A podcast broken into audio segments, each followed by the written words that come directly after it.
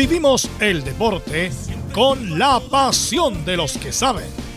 Estadio en Portales ya está en el aire con toda la emoción del deporte. Comentarios: Carlos Alberto Bravo, Verus Bravo, Camilo Vicencio, René de la Rosa y Giovanni Castiglione. Reporteros: Nicolás Sará, Nicolás Gatica, Mario Fuentes, Laurencio Valderrama. Juan Pedro Hidalgo, Rodrigo Jara, Rodrigo Vergara y Alfonso Zúñiga. Producción, Laurencio Valderrama y Nicolás Gatica. Edición, Laurencio Valderrama. Dirección, Carlos Alberto Bravo. Estadio en Portales es una presentación de Ahumada Comercial y Compañía Limitada expertos en termolaminados decorativos de alta presión.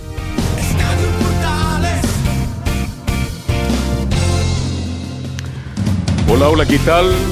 Buenas tardes, bienvenidas, bienvenido a la edición central de Estadio en Portales para el día 13 de julio del 2023. Alta de banda Santiago 2023 Vendida todas las entradas en seis horas. Los boletos para el básquetbol masculino, tenis, voleibol, playa, prácticamente se agotaron en poco tiempo. Algunos deportes que estarán al aire libre y serán gratuitos como maratón, marcha, ciclismo en ruta, triatón, surf, vela, mountain bike. En Lima, lo comparan con Chile, se habían vendido solamente 25 mil. Impresionante el interés que hay entonces por los Juegos Panamericanos. En partido muy disputado, Coquimbo gana por la cuenta mínima con gol de penal de Holgado 1-0 y queda un punto de los punteros. No olvidemos que el, el equipo de Coquimbo perdió un partido por secretaría. Por lo tanto, si no fuera ocurrido eso, sería puntero del campeonato. Magallanes con dos asistencias y con un gol le gana 3 a 0 a Santa Cruz por la Copa Chile. La Ribey nos referimos, dos asistencias y un gol. Vamos a analizar esto y mucho más en la presente edición del día 13 de julio del 2023 en Estadio en Portales. Vamos de inmediato con los saludos de nuestros reporteros.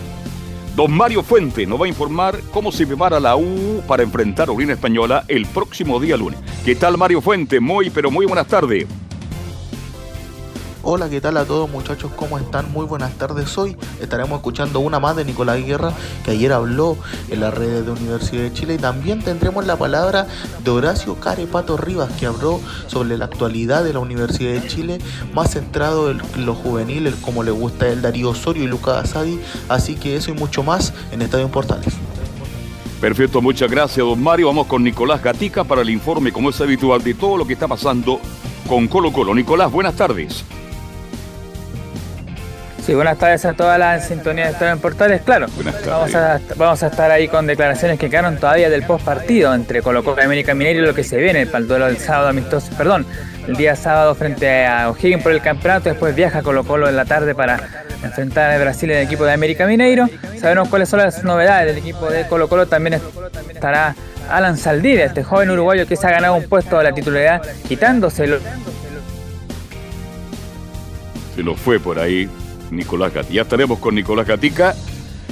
Bien, vamos de inmediato a saludar a Nicolás Sarás para que nos informe todas las novedades. Ahí está. Bueno, no escuchamos todo, pero en fin. El informe de Colo Colo a cargo siempre de Nicolás Gatica. Vamos con el otro Nicolás para el informe de Católica. Nicolás Salas, ¿cómo te va? Muy, pero muy buenas tardes. Muy buenas tardes, Carlos Alberto. Gusto en saludarte y aprovecho de saludar también a todos quienes nos escuchan a esta hora de la tarde en estadio en Portales. Los cruzados se preparan para el crucial duelo del día domingo. Ya hemos eh, ahondado en la profunda crisis que afecta al elenco cruzado. Solamente un triunfo en los últimos nueve partidos. Vienen de caer ante Everton por la cuenta mínima. Ahora dan vuelta a la página, fecha 17 del torneo nacional. Tendrán que visitar a los curicanos en el estadio Bicentenario de la Granja. Y por supuesto, nosotros vamos a estar desglosando todo eso y mucho más en la previa al partido de la Universidad Perfecto, muchísimas gracias, Nicolás Sara. Bien, vamos de inmediato a saludar a Laurencio Valderrama, lo habla de los equipos de colonias, nos va a hablar de Magallanes, el triunfo de ayer y mucho más. ¿Qué tal Laurencio Valderrama? Buenas tardes. Muy buenas tardes para todos, Carlos Alberto, y para todos quienes nos escuchan en Estadio en Portales Edición Central. En esta ocasión, en el primer bloque, estaremos repasando las declaraciones de Gary Medel, quien fue presentado oficialmente como refuerzo de Vasco da Gama. Marcó las diferencias del fútbol brasileño con el fútbol chileno, por supuesto. Eh, explicó las razones por las cuales firmó en Vasco y, por cierto, espera salvar al equipo del descenso. Está en zona de descenso junto al Atlético, al América Mineiro y a otros equipos allá en el Brasileirao. Y en el bloque final estaremos con eh, lo que dejó el triunfo de Magallanes, que clasificó la Copa Chile, será rival de Unión Española, y la palabra del bate de Joaquín Larribey, que fue la gran figura con un gol y dos asistencias. Y por supuesto estaremos con la previa del partido de Ñublense y Aula, que será transmisión de Estadio Portal, y la palabra de Jaime García, el técnico de Ñublense, y de Luca Marcoviso, Luca digo, el técnico de Audax. Este y mucho más en Estadio Portales. Perfecto, muchísimas gracias. Vamos con estos comentaristas. Camilo Marcelo Vicencio Santelice, ¿cómo estás? Muy buenas tardes. Muy buenas tardes, Carlos, para usted y todos los auditores de Estadio en Portales. Sí, con esto del campeonato que está eh, atractivo en la parte alta, está bien disputado, eh, con, cuatro equipos en esa zona. Y bueno, los, panamericanos, impresionante, Carlos, el, eh, la venta de, la entrada, como usted lo decía están totalmente agotadas. Bien, saludamos también a Velus Bravo. ¿Qué tal, Velus? ¿Cómo estás? Muy buenas tardes. Bueno, no solo eso, sino que un encontrón importante de Eric Olivera y Carlos Meglico es justamente la organización de los Panamericanos, que lo más probable, ojalá que no ha, cuando terminen los Panamericanos no me cabe duda que van a salir pérdidas millonarias por alguna cosa. ¿Ustedes recuerdan alguna vez alguna construcción que haya cumplido el plazo de entrega? Nunca.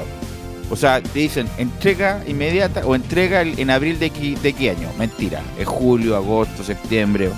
Ojalá nos equivoquemos y todas eh, las obras que están pendientes se pueden entregar en tiempo y forma. Y además operativo. Así que es el desafío de los panamericanos. Lo vamos a hablar, obviamente, de vuelta al resumen informativo. Saludamos a Milo Freisas, que está a cargo de la puesta en el aire. Lee el resumen informativo Camilo Marcelo Isas.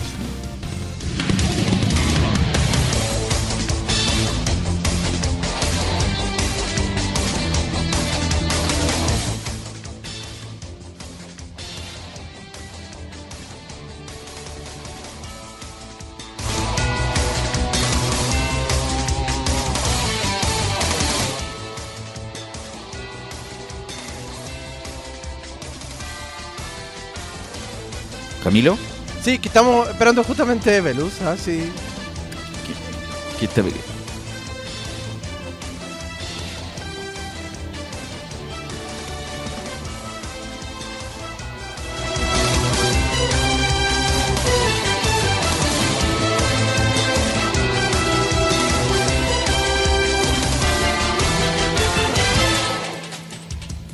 Bueno, comenzamos entonces con el fútbol chileno y la victoria de Coquimbo Unido 1-0 sobre Curicó. Eh, Camilo, va, va, va eh, por infierno, vamos. Comenzamos con la noticia del día, entonces la presentación oficial de Gary Medel como refuerzo de Vasco da Gama, donde el chileno espera lograr la permanencia en primera división. Seguimos en Brasil, donde Flamengo, sin y Pulgar, se, que se lesionó en el calentamiento, venció 2 0 a Atlético Paranaense como visita y avanzó a semifinales de la Copa de Brasil con un global de 4 1. De paso, Arturo Vidal estuvo presente en el estadio del Atlético Paranaense y ultima detalles para firmar su contrato como refuerzo del equipo, donde será compañero de Luciano Arriagada. En Chilenos por el Mundo, el delantero Ángelo Enríquez fue anunciado como nuevo refuerzo del FC Báltica, club que ascendió a la primera división del fútbol ruso. El ex atacante del Mietz Legnica de Polonia llega por dos años. Seguimos con resultados de, de los playoffs de la Copa Sudamericana, donde San Lorenzo de Almagro derrotó 1-0 a Independiente de Medellín de Colombia como visita. Emelec de Ecuador derrotó 1-0 a Sporting Cristal en Lima, Perú y Botafogo de Brasil venció 2 a 0 a Patronato de Argentina como visita bajo intensa lluvia. Volvemos al fútbol chileno donde Coquimbo Unido venció 1-0 a Curicó Unido como local y quedó cuarto con 28 puntos, uno menos que los líderes Huachipato, Cobresal y Universidad de Chile disputadas 16 fechas. En la Copa Chile, Magallanes goleó 3-0 Deportes Santa Cruz en San Bernardo y avanzó a semifinales de la zona centro-sur, donde enfrentará a Unión Española. El ganador de esta llave jugará en la final regional ante O'Higgins. Siguiendo con el fútbol chileno, Everton de Viña del Mar vivió cambio de directiva tras la salida de Pedro Cedillo, quien estuvo siete años en el club. Asumieron como presidente del cuadro Oro y Cielo Miguel Torresillas y Cristian Castro. En la Copa de Oro de la CONCACAF, Panamá, que contó con el goleador de Cobresal Cecilio Waterman, desde el minuto 78 avanzó por primera vez a la final tras vencer 5-4 por penales al anfitrión Estados Unidos, luego de empatar 1-1 en los 120 minutos. Su rival será México, que eliminó a Jamaica. En el tenis, Cristian Garín se impuso por 76 por 7-6 y 6-2 ante el monegasco Valentín Bacherot y avanzó a cuartos de final del Challenger de Lassi en Rumania. Por último, en noticias de los Panamericanos Santiago 2023, se alcanzaron 200.000 boletos vendidos en el primer día, superando lo hecho por el mismo evento en Lima 2019. Esto y más en la presente edición de Estadio en Portales. Ok, gracias Camilo. Ahí estaba Camilo Vicencio con la información. Bueno, quería volver respecto a los Panamericanos porque han salido varios reportajes. En varios lados vi uno de Mega respecto de la, organización. La cantidad de plata, bueno, Chile va a gastar 650 millones de dólares en la organización de los Juegos, la mitad de lo que gastó Lima eh, en su momento, el 2019. Pero viendo el detalle, hay algunos sueldos estratosféricos para incluso cargos medianos entonces, ojalá que después que terminen los juegos, ojalá que resulten espectacular, que resulten bien, que sea ganancia solamente para Chile, incluso ni siquiera en el sentido de la medalla, que ojalá viniera muy bien, sino la infraestructura y lo que pueda dejar, no, no, no, haya graves problemas de corrupción, de mal de mala administración, eh, y no me refiero al de ahora, sino que desde la época anterior, desde que, bueno, desde el gobierno de Piñera que se ganaron los juegos, de ahí tuvo la, incluso la Cecilia Pérez y tuvo varios, y tuvo la, la, la, directora de la corporación que salió hace poco por Harold Magnico. Harold Magnico está apagando incendios, diría yo ahora. Yo le, resto responsabilidad, obviamente, porque él está en la etapa final. Pero ojalá que no haya escandaletes posteriores como pasó en varios lados. Por ejemplo, en el Mundial de Brasil se gastó una cantidad de plata impresionante y bueno, algunos pagaron, algunos otros no. Eh, y ojalá no nos encontremos con sorpresas como he encontrado varias sorpresas respecto de algunos sueldos o algunas empresas que se han adjudicado, qué sé yo, amplificación, organización de obra, logística, marketing y todo lo demás.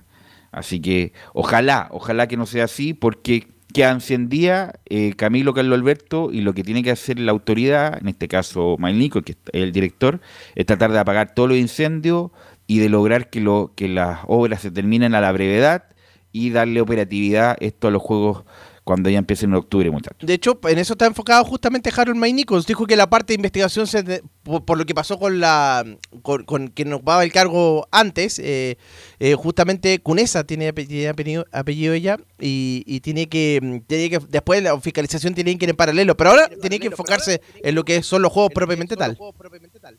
Claro, enfocarse en que estén las obras terminadas. Pero yo comparto contigo, Velo, esto. Me voy a adelantar. Van a haber problemas. Si llegó Harold May es por algo, para ordenar la casa. Y los sueldos que se pagan son altísimos. De verdad que yo a mí me encanta cuando la gente gana plata, pero bueno, pero aquí es plata de todos los chilenos. Entonces se están pagando sueldos de 7, 8, 10 millones de pesos mensuales y más también y eso conlleva a tener ciertas dudas. Esperemos que, no ocurra ese fenómeno, pero bueno, pero la situación amerita estar muy atento. Por eso Aaron Mélico, más allá de estar pendiente que este recinto, que otro recinto esté terminado visitando permanentemente, él lo dijo claramente y categóricamente. Terminados los Panamericanos, vamos a hacer, como se dice, una auditoría. Así que vamos a estar muy atentos de lo que está pasando con los Juegos Panamericanos, que da la sensación, lo que va a ser un éxito en cuanto a concurrencia, porque ya está todo vendido. Sí, totalmente, totalmente. Además, bueno, gran parte de eso va a ser el Estadio Nacional. Y además eso es lo bonito, está, en un deporte, después te puede ir al otro, el parque, me imagino, va a ser habilitado para que se ocupe todo el, paño del Estadio Nacional. Eh, me imagino que hay lugares para comer, para descansar, para hidratarse y todo lo demás, así que esperemos que este mm, evento tan importante eh, se pueda realizar de la mejor forma. Velus, eh, sí, eh, son 1.200.000 entradas las que estaban a disposición. Hay otras que son gratuitas. Lo comentábamos con Carlos en Fútbol y Algo Más ayer, que hay los mayores de 65 o de 60 son gratis y los menores de 18 años también gratis. Así es. Y bueno, ya yo lo he comentado ya en estos programas que son bien lateros, algunos no, respecto de los panamericanos, sobre todo los que van a la vida, o sea, la vida personal está bien, es muy interesante lo que hacen con su deporte y muestran sus ganas de participar y su evolución ya cuando empiezan a meter a la abuelita de la abuelita, que todo lo, bueno, toda la, la historia humana ya es media latera ya. Pero el punto es que hay algunos hay algunos recintos que están quedando espectaculares, ¿eh? Eh, algunos que tienen retraso, como el centro acuático del Estadio Nacional, eh, otros que están van bien enfocados, como lo del tenis, también en el Estadio Nacional, la cancha de hockey ya está listo ya, eso incluso ya están entrenando ahí, en la cancha de patinaje, están instalando lo que es la, la pista en el Coliseo, eh, así que bueno, es, una, un gran desafío para Chile, no solamente, no solamente en, lo, en la infraestructura, sino quién va a operar esa infraestructura. Por ejemplo, que esté todo ok, que no haya problema, los camarines, qué sé yo. Bueno, los jueces son internacionales, eh, entonces va a tener que operar ahí. Eh, la logística, los buses, los hoteles. Hay que recordar que Santiago Centro quedó excluido de la hotelería. Totalmente. Quedó excluido de la hotelería porque en Santiago hay un problema grave de seguridad. Independiente que Harold Manlico hizo el mea culpa que debimos haber incluido algún hotel en Santiago Centro, porque la capital de Chile, los panamericanos se llaman Santiago. y los hoteles que van a albergar a los deportistas no van a estar en Santiago, van a estar en Las Condes, Vitacura, Prudencia, el sector alto de la capital. Por seguridad está bien, pero mire la señal que estamos, estamos enviando, aquí, donde se va a realizar la cuestión, no va a haber gente eh, hospedada ahí. Algunos estaban preguntando pieza ahí en al frente de la Plaza de Armas, ¿cómo se llama el, portal? Al portal Plan de Concha. Claro, pero ese está lleno de... ¿para qué? Bueno, ¿para qué vamos a comentar? No, imposible. Eh, entonces, bueno, eh, la, la, lo, contradictorio que es esto del, de Santiago. Por un lado, estamos haciendo los juegos importantes, vamos a ganar infraestructura espectacular, pero no podemos alojar ni estar tranquilos con nuestros deportistas porque en Santiago Centro, después de las 20 horas, se pone muy, muy, muy complicado, muchachos. No, Santiago está deteriorado. Perdóname, ha mejorado los últimos 30 días, pero está muy lejos de ser la gran ciudad como es Santiago de Chile, capital de la nación. Entonces cuando los comerciantes, los hoteleros, la gente que se dedica a la gastronomía reclama por qué Santiago no fue considerado, ellos lo saben, por la inseguridad, por lo insalubre, por lo asqueroso que está Santiago. Es una muy mala cara para los Juegos Panamericanos. Y bien lo dices tú, Velo, qué, qué vergüenza, la capital de Chile, la más hermosa de nuestro país, incluso con un cerro dentro de la ciudad, resulta que la hotelería y la gastronomía se alejan de Santiago. Son las cosas que yo no eh, logro entender. En otro momento de Santiago, perfectamente se hubieran hospedado, y voy a dar nombre, en el Hotel San Francisco, que está al lado de la iglesia, que era un hotel que llegaba mucha gente y de buen nivel. El Crown Plaza, que ya no se llama Crown Plaza, tiene otro nombre ya, pero no me acuerdo cuál. Eh, el Crown Plaza que estaba ahí, bueno, ahí en el Plaza Italia. En la calle San Antonio. Claro, pero el Crown Plaza que está ahí a puertas de la Plaza Italia, el Crown Plaza, el histórico. Sí. Bueno, los hoteles que están en las tardes, ahí hay varios que también podían alojar. Eh, hay uno, está el Diego Almaro, que está más allá, que está incluso está cerca de la radio. Eh, pero bueno, desafortunadamente, bueno, tú, perfecto, tú te alojas ahí, pero te tienes que encerrar a las 9 de la noche, porque después de las 9 es complicado, es complicado pasear, imposible pasear. Imagínate con cámara, con celulares de alta gama y todo lo demás. Entonces, bueno, lamentablemente. Eh, así que al Hotel Plaza, gracias. Cron Plaza, sí, Santiago. Sí, igual. El Hotel Plaza, no, o el Hotel ah, Plaza, claro, donde eh, era un, gran hotel, era del, del, 80, el, hotel de la capital. Y bueno, todo, insisto, todo se va a ir a, a Providencia, Las Condes y Vitacura para alojar a los deportistas. Así que ojalá, ojalá que sean unos grandes juegos. Eh, y además van a venir, lo que pasa es que, bueno, obviamente este programa es deportivo, pero mucho del programa deportivo hablamos de fútbol.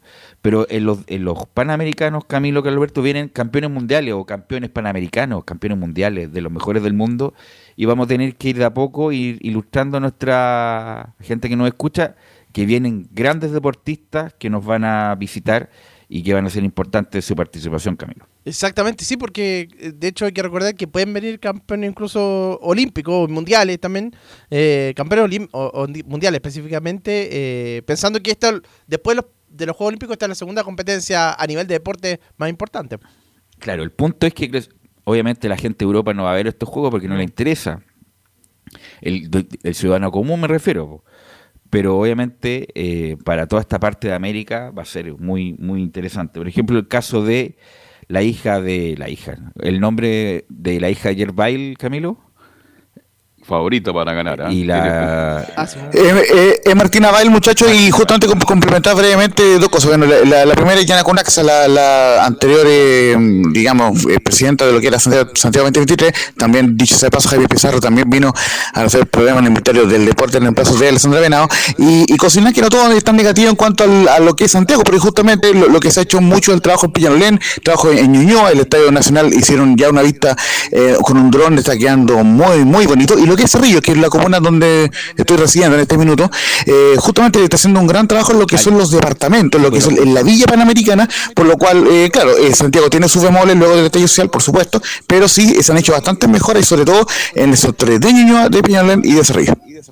Bueno, perdón, pero estamos hablando, perdón, Velo, pero es que Estamos hablando de comunas del área metropolitana, no de la capital de la nación, que es Santiago. Centro, Santiago Centro. Peñalolén, Peñalolén, Usted apeñaló en el Alto y el barrio es la continuación del barrio Alto. Ñuñoa es una gran comuna. Y Cerrillo, y ahí estoy con Laurencio, esos departamentos están quedando de maravilla. He pasado varias veces y son de primer nivel. Y comentábamos el otro día, Velo y Camilo, latamente, que estos departamentos, cuando sean entregados a la comunidad, la gente los cuide, mantenga las áreas verdes, mantengan eso bonito, porque van a quedar para siempre en el recuerdo. Sí, como Aquí la villa, hospedaron los deportistas a los Juegos Panamericanos. Como la Villa Olímpica, el Estadio Nacional, que hasta el día de hoy bueno, son conservados, son departamentos eso muy grandes, me acuerdo. Yo, bueno, yo trabajo en el, rubro mobiliario, estuve a punto de comprar un par, pero había problemas de papeles.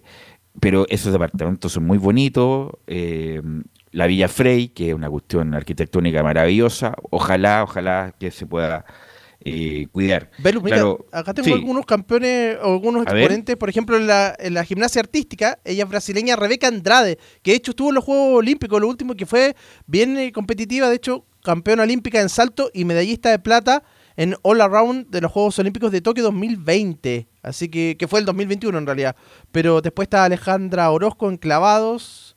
Eh, bueno, y ahí hay otros en, en atletismo también. Son, son cerca de 10 hasta el momento los confirmados.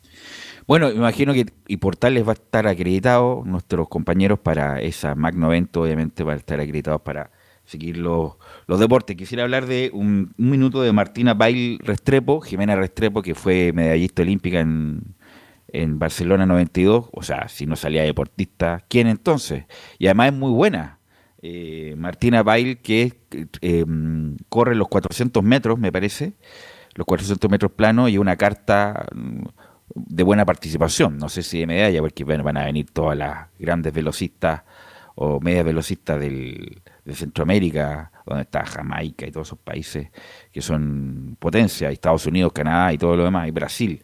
Así que pero por lo menos ha, roto el récord de Chile varias veces y tiene pasta para seguir mejorando. Bueno, vamos a hablar de un tema que no hemos hablado en toda la semana, que es la de la llegada de Medel a Brasil, Laurencio. Y ya tenemos el testimonio de este muchacho en su penúltima aventura futbolística, diría yo. Sí, como dicen también, un gran maestro por ahí, el público se va renovando y diría mi Telegram también, así que, pero claro, todo eh, fuera de broma, todo claro, esa declaración de Gary Miguel faltaba la, la presentación oficial, como, como ayer fue la de Ben Brereton, como la que eventualmente puede ser el viernes, la de Arturo Vidal, porque ya está en Brasil, estuvo viendo el partido del Paraná en Santo Flamengo, así que debería ser presentado este viernes, pero hoy día fue presentado Gary Alexis Miguel Soto, quien obviamente destacó eh, el nivel de la liga brasileña, eh, dice que espera mantenerse competitivo en Brasil para poder seguir eh, siendo nominado a la selección. Me parece interesante lo que plantea Gary Mel. Así que iremos de inmediato con las declaraciones. Dice la primera Gary Medel, estoy muy contento de esta nueva experiencia y esperemos llevar a Vasco donde se merece. Okay, buenas tardes a todos. Primero agradecer a, a la sociedad, a los que me trajeron a este gran club, Estoy muy contento por esta nueva experiencia y obviamente voy a dejar el alma en este equipo y esperemos que, que los resultados vengan a favor de nosotros y podemos llevar al Vasco donde se merece. Ahora lo tuyo, nada, solamente yo creo que sí, en enero tuve una lesión, fue un desgarro pequeño de dos semanas y obviamente después perdí la titularidad, pero obviamente siempre dando lo mejor por, por el equipo primero de todo y luego después para mí y para volver a, tratar de, ¿no? De, ganarme esa regularidad tengo que competir, entrenarme bien y dar lo mejor para el equipo. Eso es lo más importante para todos. La segunda declaración hace alusión a, la reciente llegada de Ramón Díaz, el otro técnico del Río de Marcelo Sala, quien viene del fútbol árabe, y dice Garimel, estoy a disposición para lo, para lo que requiera nuevo DT, tanto como defensa o volante. Sobre la posición, llegó entrenador nuevo, ya lo sabemos, y nada, estoy a disposición para, lo que requiere el entrenador, si jugando de, central, de volante, eh, la verdad no, no, me veo en dificultad de jugar en cualquier posición, yo estoy a disposición para el equipo, para lo que necesite en este momento, sé que estamos en un momento complicado, pero, pero estamos a disposición de todo. Recordemos que está en zona de descenso el, Vasco de Gary Medel junto al, América Minero y otros dos equipos en la Brasileira. Vamos a escuchar dos más de Gary Medel. Dice en la siguiente que sobre las razones que lo llevaron a firmar en Brasil. Dice: Sabemos la calidad del fútbol brasileño. Me encanta Brasil y quería competir acá. Nada, todo, todo el fútbol brasileño sabemos la, la calidad de jugadores, la cantidad de jugadores que sacan para el mundo. Han salido los mejores jugadores de aquí para Europa o del mundo de toda la historia y nada, me encanta, es una experiencia nueva. Quería competir en esta competición que se juega bastante cada tres días. Mucha calor, sí, mucha calor, pero, pero nada, contento con eso. Y la última que vamos a escuchar, muchachos, justamente la que hacíamos eh, alusión recién en cuanto a que este paso por Vasco da Gama eventualmente le podría permitir seguir vigente en la selección de cara al debut ante Uruguay de septiembre próximo. Y dice, en comparación a la Liga Chilena, acá el nivel es muy alto y eso me llevará a seguir en la selección obviamente en comparación con la Liga Nacional de Chile, con la Liga brasileña, está muy alta.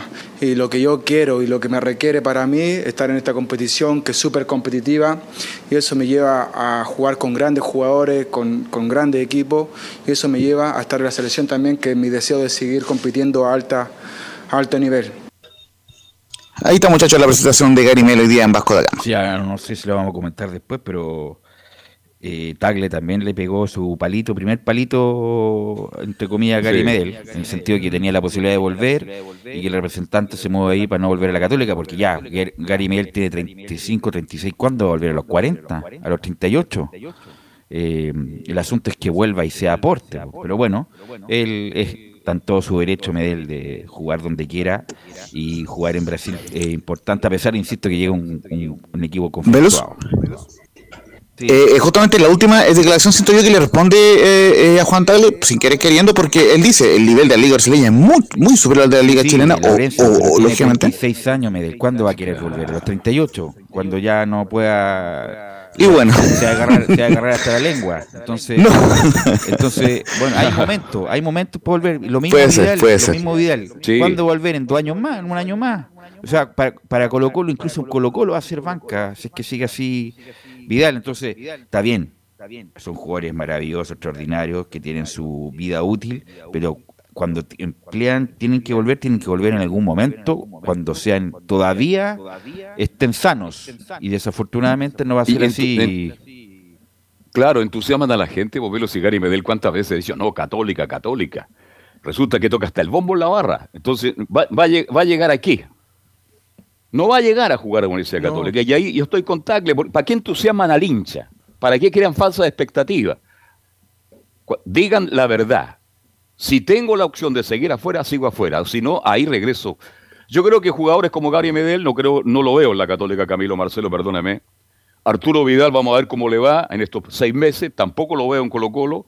Y otra serie de jugadores y figuras que lamentablemente prometen, entusiasman a la hinchada molestan a los dirigentes y al final no llegan. Mire, a lo mejor Camilo va a ser como Zamorano que vino por seis meses y chao, una cosa así una cuestión express, una despedida express, pero sin pena ni gloria como llegó Zamorano a Colo Colo. Exactamente, creo que por, ahí, por ahí va, y sabes que de los de la generación dorada, que el único que veo así como que podría retornar es eh, Charles Arangues, que en algún momento puede volver a la U, es como el caso más cercano, pero el resto no, no lo veo que, vengan a su club y me da la impresión de que el, caso, lo que pasó con Isla en la Católica, por ahí también podría estar, podría afectar.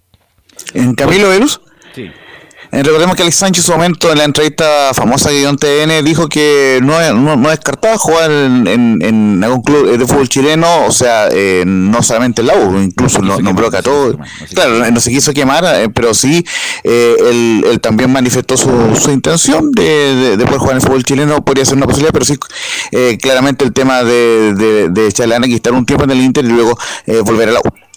Bueno, hay, hay jugadores que, bueno, si juegan en, cualquier equipo va lo mismo. Hay otros que dolería si es que juegan en otro equipo, como el caso de Charlie Arangui, que se identificó tanto con la U. Bueno, vamos a la pausa, Emilio. Justamente volvemos con la U y Colo Colo después de la pausa.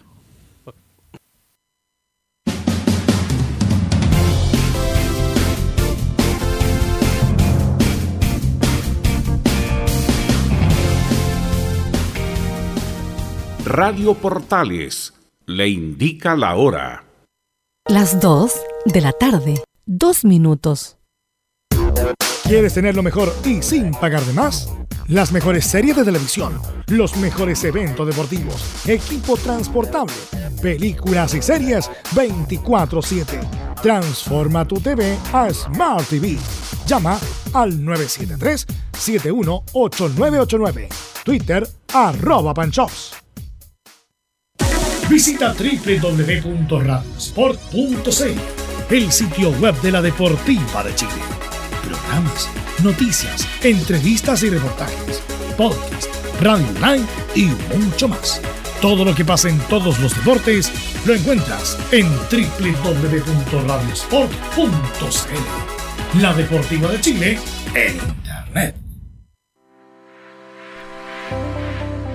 Wikiplay la primera red de medios digitales para radio y televisión. Sintoniza Estadio en Portales y comparte la pasión del deporte. Relatos, análisis, comentarios. Wikiplay. Voz e imagen digital. Conecta, difunde, comparte. Descarga la app en Play Store. Termolaminados de León. Tecnología alemana de última generación Casa Matriz, Avenida La Serena 776, Recoleta. Fono 22 622 5676. Termolaminados de León. Desde todo Chile. Desde todo Chile. Y para todo Chile. Y para todo Chile. Portales Digital está en todas partes. www.radioportales.cl entre marco grande y marco chico, media vuelta y vuelta completa. Escuchas Estadio en Portales, en su edición central. La primera de Chile, uniendo al país, de norte a sur. Bueno, tres noticias antes de ir con la U. Eh, Ángel Enrique, ¿eh? un, hombre que jugó en la U, tiene equipo en Rusia. Y en la primera Oye, ¿quién es representante Ángel Enrique, Belu? Parece que es Felicevich todavía, ¿no? Hay, que felicitarlo, ¿ah? Sí, estuvo en Polonia en el equipo polaco, que bueno, hizo un par de goles, incluso Berizzo lo llamó, ¿ah? Eh, pero bajó ese equipo de Polonia, bajó la, segunda división y ahora va a jugar en Rusia, el, equipo de primera división. Bueno, eh, en algún momento Ángelo Enrique era como la gran proyecto del fútbol chileno y lamentablemente se diluyó, no obstante que tiene una carrera correcta de primera división. Eh, no cualquiera tiene la carrera de, Ángelo Enrique, pero uno esperaba obviamente más. Eh, Waterman. Ayer hizo el penal definitorio, Camilo. le ganó a Estados Unidos y va a jugar la final con, con México, que no estaba muy contento, entre comillas. Era Huerta, el entrenador, porque se va a demorar en llegar a Cobresal. Imagínate, de jugar en un estadio espectacular allá en, Estados Unidos a, volver al Salvador. Además que el viernes juegan contra Huachipato, imagínate, el, líder, uno de los líderes del, campeonato, así que eh, por eso estar eh, descontento eh, Huerta. Son dos de los tres líderes, muchachos. Claro, dos de los tres líderes. Pero bien por Cecilio, bien por, bien por Panamá, ¿ah? que ganó un partido increíble en el día de ayer. Y como decías bien, Beluca, él lo cerró con un penal, así que va a llegar ¿Y por qué Guatemala no le ha llegado ofertas de otro lado? Insisto, no es Cuando jugaba al lado de Conce yo me preguntaba lo mismo. No es por menospreciar a Cobresal, pero está haciendo buena campaña como para ir a otro club y sacar una diferencia económica, sí. Por lo menos después de que Colo Colo se salvó del, del descenso, hubo una, un sondeo por Waterman de Colo Colo, pero fue, pero fue insuficiente. justamente para que fuera Waterman. No, no, no, no, no, no pero eh, broma, broma, broma. Eh, Quintero lo quería y justamente el, sondeo, el, son, el, la, oferta fue tan baja de Blanco y Negro que no la tomaron en cuenta en la de Conce. Era para hacer esta... el fútbol se gana de todo, de todas maneras, una cuestión psicológica. Waterman suena en Colo Colo y justamente el partido más importante de Colo Colo el último tiempo, Waterman no la tocó, no, es un broma. Eh, y el otro mm, es Diego López, ¿se acuerdan el entrenador de la U? Eh, ex entrenador de la U, de muy mal paso en la U, bueno, mm. no sé cómo lo hacen tampoco, es el entrenador del Barcelona de Guayaquil, el equipo más popular del Ecuador. Eh, así que va a dirigir el Barcelona de Bien por los representantes. De Diego López. Bueno, vamos con la U, todo lo que viene. Sí. Y, también el técnico que tanto cuestionó eh, Johnny Renzo, eh, Alfredo Arias está dirigiendo ahora en el DIM, que, eh, que perdió ante San Lorenzo, ahí solo para Leo Mora, perdió 1-0 en el partido de los playoffs de la Copa Sudamericana. venía de Peñarol, una campaña horrible, horrible en Peñarol, de una de las peores historias, la verdad no sé cómo lo hacen. Bueno, vamos con Mario Fuentes y que nos cuenta las novedades de la U. Ayer escuchábamos una de Nicolás El Kun Guerra porque habló con las redes sociales de Universidad de Chile y fue consultado sobre el análisis de su momento y el apoyo de sus compañeros al trabajo que se realiza en cada partido. Bueno, pasemos a escuchar lo que dice Nico Guerra aquí en Estadio Portales. Eh, sí, yo creo que, como tú dices, es, un premio al esfuerzo. Eh, esto también siempre gracias al equipo. Eh. Yo creo que todo cuando ganamos, ganamos todo, así que muy contento por eso. Eh, yo siempre trato de aportar lo mejor de mí para el equipo, ya sea anotando, corriendo, asistiendo, eh, matándome por el compañero, así que eso siempre va a estar. Me siento súper feliz e importante cuando, cuando mis compañeros valorizan eso, porque yo, como te digo, lo único que quiero cuando entro a la cancha es ayudar al equipo, tratar de que ganemos, tratar de conseguir los tres puntos y yo creo que eso igual se está viendo reflejado, eh, bueno, desde que estamos jugando todos juntos. Uno que habló de la actualidad de la Universidad de Chile es Horacio El Carepato Rivas, que habló con DirecTV Sport. Y bueno, pasemos a escucharlo rápidamente porque él analiza la exigencia que se le ha pedido a Darío Osorio y a Lucas Asadi en este proceso de Universidad de Chile. Y él dice, no podemos comparar al futbolista de hoy con el de 20 o 30 años atrás. Los partidos, y muchos partidos te los van a ganar los jugadores jóvenes, pero los campeonatos te los gana la experiencia. Entonces se le endosó a Asadi y a Osorio lo que era de los jugadores de experiencia. Y ahí yo creo que le faltaron voces, ahí yo creo que faltaron voces, no tan solo de, del directorio, no tan solo de, parte de los técnicos que hubo anteriormente, sobre todo de los jugadores. Y ahí es donde yo hago el quiebre y la diferencia con este plantel, que yo siento que es un plantel mucho más maduro, donde los, eh, los, maduros son capaces de, encarar al jugador y decirle, oye, esto es lo que queremos, esto es lo que tienes tú y esto es lo que nos tienes que ofrecer. Y estárselo remarcando. A nosotros, nosotros lo vivimos. O sea, por eso yo digo hoy día nosotros no podemos comparar la vida del futbolista de, lo, de hoy día con hace 10, 20, 30 años atrás. También Horacio Rivas valora el esfuerzo de Nicolás Guerra en el romántico viajero y él dice Pellegrino lo sigue poniendo porque es un hombre clave en el equipo. Pasemos a escuchar lo que dice Horacio el Carepato Rivas aquí en la primera de Chile. Yo creo que por ahí pasa el tema, Mauro. Yo creo que hay que, hay que endosarle un poco a, Osorio y a Sadi la irreverencia de saber que ellos con su juventud tienen que ofrecernos todas las cualidades futbolísticas que ellos tienen.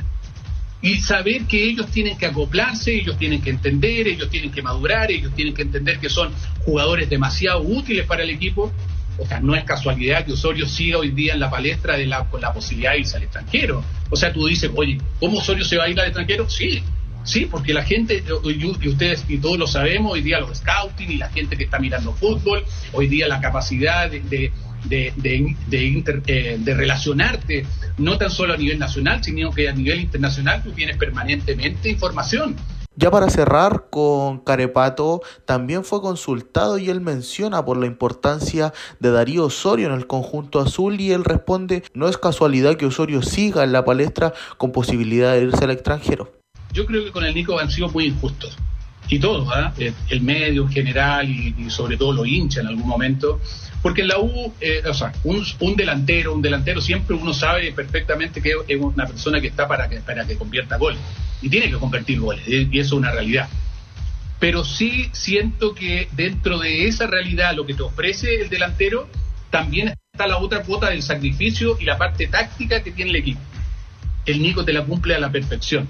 Aquí nadie ha hablado de que el Nico Guerra, y uno dice, a ver, ¿por qué si ha hecho tan pocos goles Nico Guerra? ¿Por qué eh, Mauricio lo sigue poniendo en el equipo titular constantemente? Lo sigue poniendo porque tácticamente es el jugador fundamental de su equipo. Es un hombre clave dentro del equipo. Con eso finalizamos el reporte de Universidad de Chile. ¿Qué les parecen las palabras de Horacio El Pato Riva, un histórico de Universidad de Chile y también de Nico Guerra? Así que mañana nos estaremos encontrando. Recordemos que hoy jueves el cuadro mágico tiene día libre, así que mañana vuelven a los entrenamientos pensando en lo que será el encuentro del día lunes ante Unión Española en Santa Laura, Universidad SEC. Bueno, ahí estaba lo que decía Horacio Rivas, que parcialmente estoy de acuerdo con él, obviamente le tengo mucho respeto, pero pero Guerra las, críticas eran justas, porque andaba mal. Si cuando anda mal, se critica. Cuando anda bien, hay crítica positiva. Y ahora anda bien. Entonces, como decían por ahí, el que juega bien se le critica bien y el que juega mal se le critica mal. Bueno, eh, también abonar lo que decía Mario, que eh, por Galíndez la U va a obtener casi 25 millones de pesos por en esa época la U era parte del pase de Galíndez que fue al Mundial y producto de su participación del Mundial de Galíndez que la verdad eh, fue muy, muy rara la historia de Galíndez. Participó, jugó algunos buenos partidos, después eh, se, tuvo el encono de la hinchada, eh, muy criticado. según él no podía salir de la calle, que eso era mentira, y se fue a Laucas a jugar con el equipo ecuatoriano, salió campeón y pudo jugar el Mundial. Yo más bien le, dijeron eso, que se fuera a Ecuador para que jugara el Mundial. Y la verdad no tuvo mucho pena ni gloria en, la U, pero por lo menos va a dejar plata. O dejó plata, 25 millones de pesos por la participación en el Mundial. Y respecto a eso, bueno, lo más probable, Camilo, Carlos Alberto, es que la U repita el equipo eh, que jugó ante Guachipato para jugar contra la Unión Española, Camilo. Sí, y sobre todo que ya es un equipo que, mm, que ya se está acostumbrando a esta forma de jugar con, con, con, Pellegrino, esta forma de esperar, de, tener rápidas, eh, la salida rápida, digamos, y, que ya lleva dos partidos. Entonces, si está rindiendo eh, y uno ya conoce el 11 de, prácticamente de memoria, entonces eh, es mejor mantenerlo. Ahora, este, mm, a ver, hay varias cosas de la UA. ¿Tendrá, ¿Habrán llegado ofertas reales por Osorio Velo o son las redes sociales que hoy día, oye, la gente le cree todas las redes sociales, cuidado con por el Milan llegó, el año pasado llegó una oferta con membrete del Milan, oficial del Milan por casi cinco palos, eso es verdad. ¿Y en el último tiempo? no, los otros son juegos de representantes nomás, pues, no de clubes, sino de, pero los, los representantes son los que traen la oferta de los clubes ahora. Eh, por ejemplo, vamos a hablar de Ituro. El equipo turco no llegó con un representante, que me parece que Felicevich también. Sí, que, claro, fue el que le acercó la oferta al club. No el club no va a golpear la puerta católica, sino que lo, para eso están los representantes. Mueve, mira, ¿qué te parece Ituro? Que eh, fue jugador del Celta y anduvo bien. Si tú venir a Católica, es barato cómprenlo. Todavía le quedan dos o tres años. Bueno, esa es la pega que le hace el representante y también eh, lo que yo sé es que Felicech lo único que quiere es trabajar con Osorio, pero Osorio me parece que tiene de otra eh, tiene otro representante, me parece, eh, Osorio, no, estoy muy seguro. Así que, mm, además Osorio es joven, tiene 19 años, a mí me da, me da extrañeza que lo, a Osorio lo traten como si ya tiro, tuviera 41 y se estuviera retirando más o menos. Tiene 19 años, tiene mucho por crecer todavía y no me queda duda que por las condiciones que tienen no, no, no, no, va a triunfar. A mí el problema de Osorio es su personalidad, es su temperamento, que ya lo comenté acá, me dijeron que era tan retraído como Matías Fernández. Así que ojalá que el, temperamento no le juegue en contra para triunfar porque condiciones tiene de sobra. Pero es, importante que lo ponga porque los está entrando los últimos 4 o 5 minutos va a ser difícil. Hay que darle más continuidad.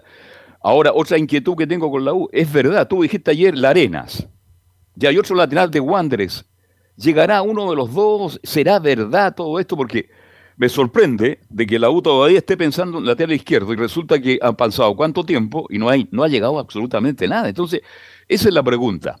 Pero también concuerdo con usted, la U tiene que repetir el mismo equipo que le ganó a Católica, le ganó a Guachipato, jugaron bien y creo que ese va a ser el equipo que va a parar la U definitivamente el próximo día lunes. ¿Será la arena un lateral izquierdo? Tú lo dijiste en forma irónica ayer. ¿Tú crees que la arena puede llegar a la U de verdad? No creo, no creo. Están preguntando. Eh, están preguntando, además preguntaron también por Santander, un claro, de Wanderers. de Wanderers. Pero mira, si van a llegar esos, John Santander. Claro, si van a llegar esos laterales, mejor que juegue con lo que tienen. Como no haber un fuente, un, no sé, el Salazar, ante esos jugadores, hasta esos nombres, mejor no traen ninguna cosa. Entonces, Ahora, este eh, John Santander, el que ha jugado ya varios años en, el fútbol de primera división, ¿no? Me parece que uno que estuvo, estuvo en Muchachos. ¿Sí? Eh, bueno, como seguimos Santiago Wander, claro, viene de Recoleta, pero formado la U, tiene 28 años y por eso es que en el romántico eh, viajero lo, lo están siguiendo. Este, el hijo del Santander, el, el, ¿ah? el puntero derecho, tengo entendido, ¿no? Bien, pero bueno, se dan nombres, la U, Velo no llega nadie, no sé, al final con estos nombres que está dando la U es difícil, ¿ah? yo creo que siga Morales y terminemos con este show de buscar un lateral izquierdo. Así que bueno, esa es la novedad de la U respecto del lateral izquierdo, que insisto, me merecen todo el respeto, todo, pero si van a llegar, por bueno, por algo era, la Unión Española le dio salida, Santander juega en la B, entonces bueno, aunque con una apuesta le salió bien la U con la B cuando trajo a Casanova, que estaba ahí. Una de las pocas cosas buenas que hizo Golver y Vargas. Ahora que pontifica todo Golver, hay que recordar que Golver fue un nefasto dirigente, gerente deportivo, ¿ah? y aquí hay una cantidad de cosas que hicieron, pero, pero bueno, la gente tiene mala memoria, ¿ah? tiene mala memoria y, y, no pondera justamente la, lo bueno y lo malo, que más bien fue más malo que bueno. Pero bueno, así, así es el asunto. Vamos a ir ahora con, eh, con Colo Colo. Con Colo Colo que juega el sábado con O'Higgins en un partido difícil en Monumental Nicolás Gatica. Claro, vamos a ver ahí con qué equipo va a jugar el, técnico Gustavo Quinteros, pero que lo dijo en el post partido frente a América Mineiro. Vamos a ver cómo se vayan recuperando los eh, jugadores. Pero antes de revisar algunos eh, audios que quedaron, incluso habló también Alan Saldivia, el joven uruguayo para Colo Colo TV hay que eh, estar atento a lo que, bueno, ayer habló en, en D-Sport, en este canal DirecTV Sport, Paolo Guerrero, el delantero peruano, el goleador de la selección del RIMAC. Y se refirió a varias cosas de, Colo Colo, que fue uno de los, de los sondeos que, tuvo. Eh, y además habló sobre Carlos Palacio, quien lo conoció porque recordemos que Paolo Guerrero estuvo en Brasil hace un tiempo atrás, en, en, otros equipos, en Abaí, Flamengo, Inter de Porto Alegre, entre otros. Y obviamente Palacio estuvo, estuvo nomás, jugó poco, pero estuvo ahí en Vasco da Gama. Bueno, dice Pablo Guerrero sobre los sondeos. Colo Colo consultó por mí otros equipos también. Al final no pude llegar. Y después dice, claro, aprovecho de mandarle saludos a Carlitos Palacio y a Óscar Opaso, con quien hizo una gran amistad. Recordemos que se toparon Guerrero y eh, el jugador Óscar Opaso justamente en Racing. De hecho, recordemos que salió eh, anticipado de su contrato justamente el delantero peruano de Racing Club. Y sobre Carlos Palacios dijo eh, lo siguiente Pablo Guerrero.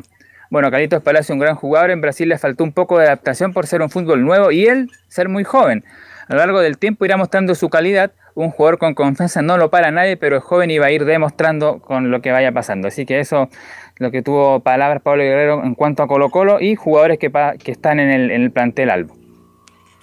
Ya, y aquí pito de qué viene lo de Guerrero, que una posibilidad de, Colo Colo, dices tú.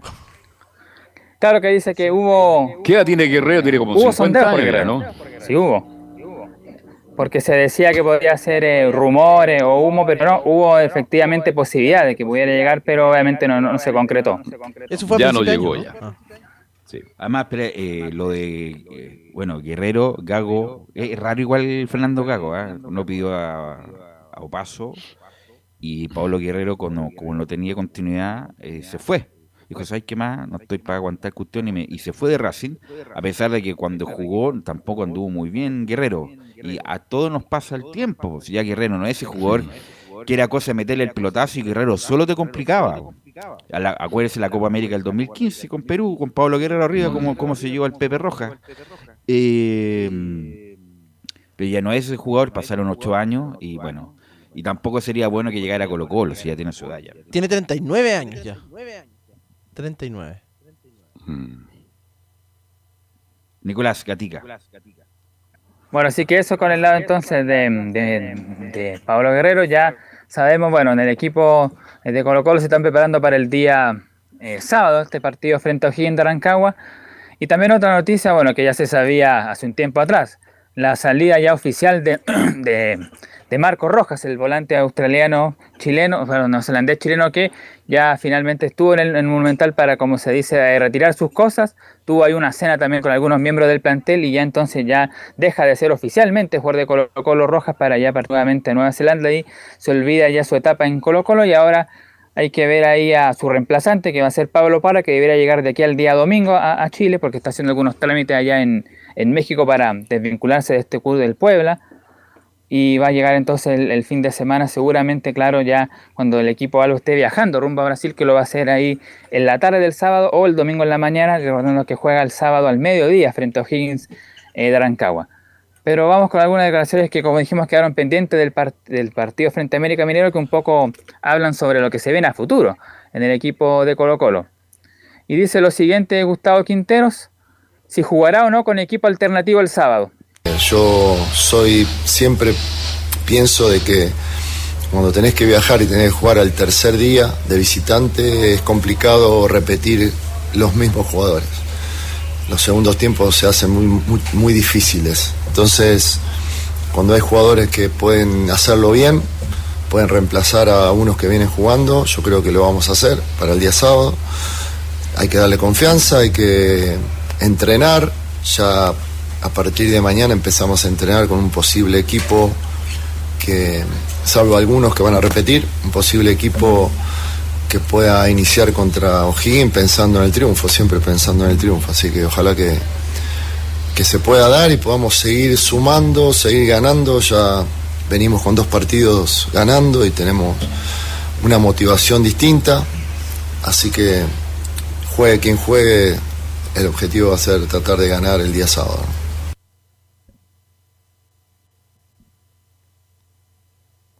Bueno, entonces espera el equipo eh, Gustavo Quinteros cómo va a ir el tema de los jugadores. Falta el entrenamiento de mañana viernes ¿quiénes, para, ¿quiénes? para determinar qué más ¿Quiénes pueden entrar? Colo Colo tiene un plantel, los, los Gutiérrez, Bimber, este, Volados, que perdió la titularidad, ¿no es cierto? Hay varios jugadores que no jugaron y que van a parar un buen equipo ante O'Higgins de Rancagua, Nicolás Gatica, porque tiene jugadores Colo Colo. Ellos son los que podrían entrar, a lo mejor Castillo, no sé si que, que, que estuvo, que, no estuvo desde los 90 minutos. También. Eh, pero por ahí, por ahí tendría que ser la. Pizarro, que ha tenido poca continuidad, el volante de Colo Colo. Ha, perdido, presencia Vicente muchacho Pizarro, ¿ah? Sí. Vicente Pizarro, que uno pensaba que a esta altura sería titular y empoderado del puesto. Eh, bueno, tuvo una lesión, pero pero uno pensaba que ya iba a tener mayor proyección y se ha quedado, estimados. Así es, no, perdió continuidad, perdió la confianza del técnico, entre los segundos tiempos cuando entra, yo creo que se le afectó. Lamentable, da la sensación que estábamos a la puerta de un tremendo jugador que lo es, pero no tiene continuidad en Colo Colo y eso lamentablemente le afecta. Ahora yo creo que en el arco no hay duda, va a seguir siendo el portero de Bol, porque lo ha hecho muy, pero muy bien. Gatica. Claro, porque ahí no hay mucho eh, desgaste. Incluso el arquero puede jugar un, día por una por la selección y el día siguiente por el equipo. Pasó con Brian Cortés cuando una vez jugó por Chile ante Colombia y el día siguiente lo hizo ante, ante el, eh, jugando por Colo Colo. Así que quizás eh, De Paul también podría seguir jugando los dos torneos. Pero es una decisión que va a tener Quinteros, como lo dice siempre. Técnico colocolino, él le dice el mismo día a los jugadores quiénes son los que van a ser eh, titulares. Así que hasta el último momento se espera ahí quién pueda jugar, pero como dije, claro, falta el entrenamiento de mañana viene y ahí va a determinar Gustavo Quinteros cuál va a ser el equipo más eh, preparado para poder jugar el día sábado con una mezcla y obviamente apuntando más al día martes, porque Colo Colo con el empate y el triunfo por cualquier marcador le sirve para avanzar a los octavos de final de la Copa Sudamericana. Bueno, otra escuchar a Esteban Pávez, el capitán de Colo Colo, que habla justamente eh, cómo ha venido el equipo en cuanto al juego y también al, plantel que tiene. Y dice el capitán de Colo Colo, Esteban Pávez, estamos de menos a más y tenemos casi todo el plantel a disposición. El, semestre pasado nos costaba bastante eh, hacer goles y también defensivamente creo que el equipo cada vez está mejor. Como dije, creo que, estamos de menos a más. Es importante hoy día cómo está el equipo, tenemos casi todo el plantel a disposición, que eso también es muy importante para que el profe tenga un abanico de posibilidades. Claro, esa es la posibilidad que tiene, como lo comentamos. Puede haber jugadores como Ramiro González que no estuvo, los Gutiérrez, eh, Jason Rojas, Matías Moya, Eric Bimber, eh, el mismo Vicente Pizarro, sí que tiene opciones ahí. Eh, Alexander Oroz, otro jugador que también es desaparecido del radar, pero que también tiene como opciones, o sea, tiene para, opciones para jugar. Y Tonso Maradona también puede jugar si apenas jugó 45 minutos. Sí, también está dentro de las posibilidades. Pero eso lo vamos a dilucidar obviamente en el día de mañana. Bueno, otro que habló para el club social, o más bien para la página del club, para Colo Colo TV es el defensor uruguayo Alan Saldivia, que dejó definitivamente en la banca a Ramiro González. Y la primera de Alan Saldivia, titularísimo en Colo Colo, ahí haciendo dupla con el Peluca Falcón. Eh, Alan Saldivia, la primera, fue importante ganar y nos hacía falta. Eh, bueno, eh, con el partido del otro día creo que fue importante para nosotros ganar internacionalmente, que, que es lo que nos hacía falta. así que estamos bien, estamos trabajando muy bien para, para el partido del sábado.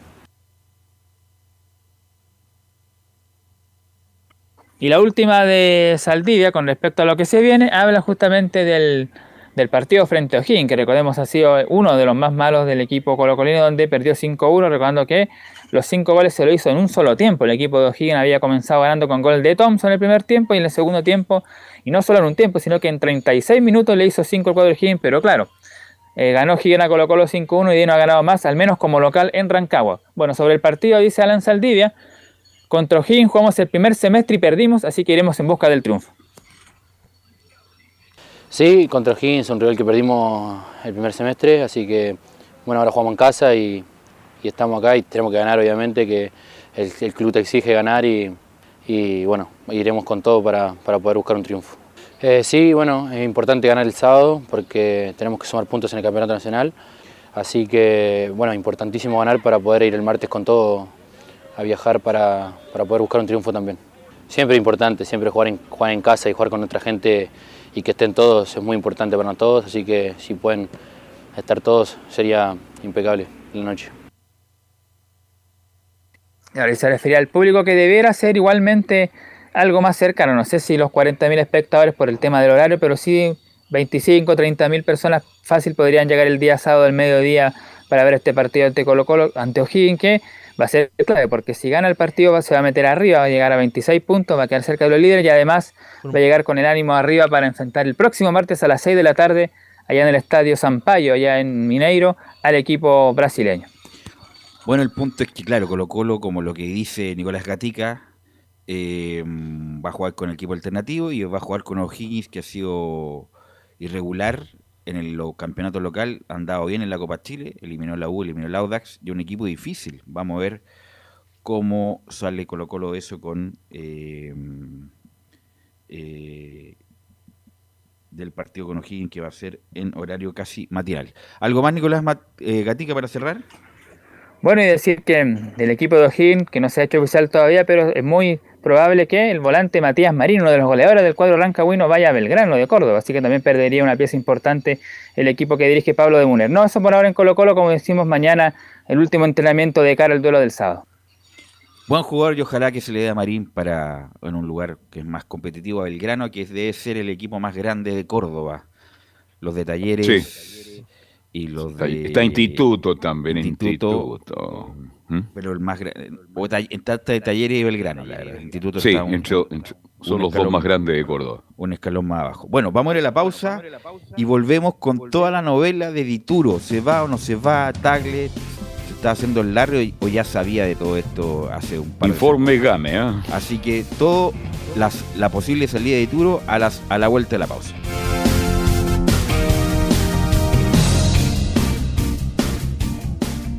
Radio Portales le indica la hora. Las 2 de la tarde, 30 minutos.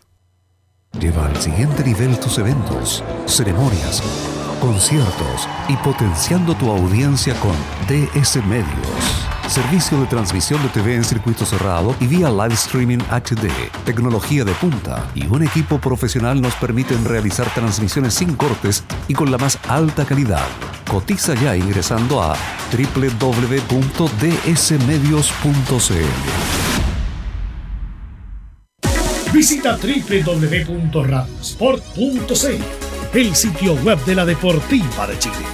Programas noticias, entrevistas y reportajes, podcast, radio online y mucho más. Todo lo que pasa en todos los deportes lo encuentras en www.radiosport.cl. La Deportiva de Chile en Internet. Wikiplay, la primera red de medios digitales para radio y televisión Sintoniza Estadio en Portales y comparte la pasión del deporte. Relatos, análisis, comentarios. Wikiplay. Voz e imagen digital. Conecta, difunde, comparte. Descarga la app en Play Store.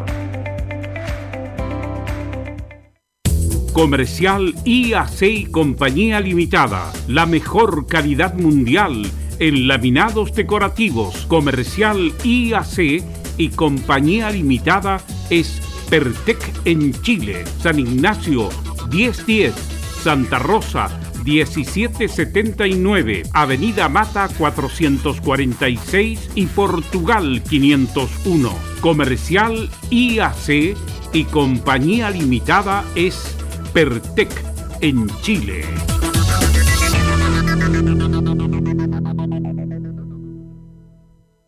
Desde todo Chile. Desde todo Chile. Y para todo Chile. Y para todo Chile. Portales Digital está en todas partes. www.radioportales.cl Un acercamiento electrónico a todo lo que pasa en el fútbol. Escuchas Estadio en Portales en su edición central.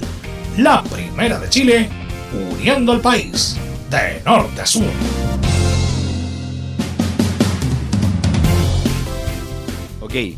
estamos de vuelta ya y le vamos a preguntar de inmediato a Nicolás Será, ¿se va o se queda Matías Ditura, Nicolás Será?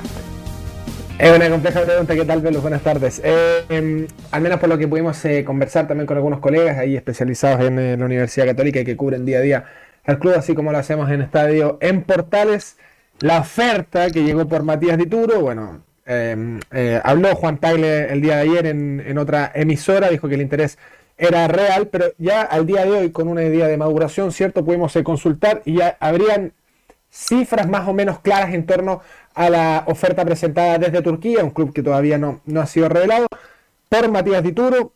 Sería 1.2 millones para la Universidad Católica por el arquero titular, 36 años.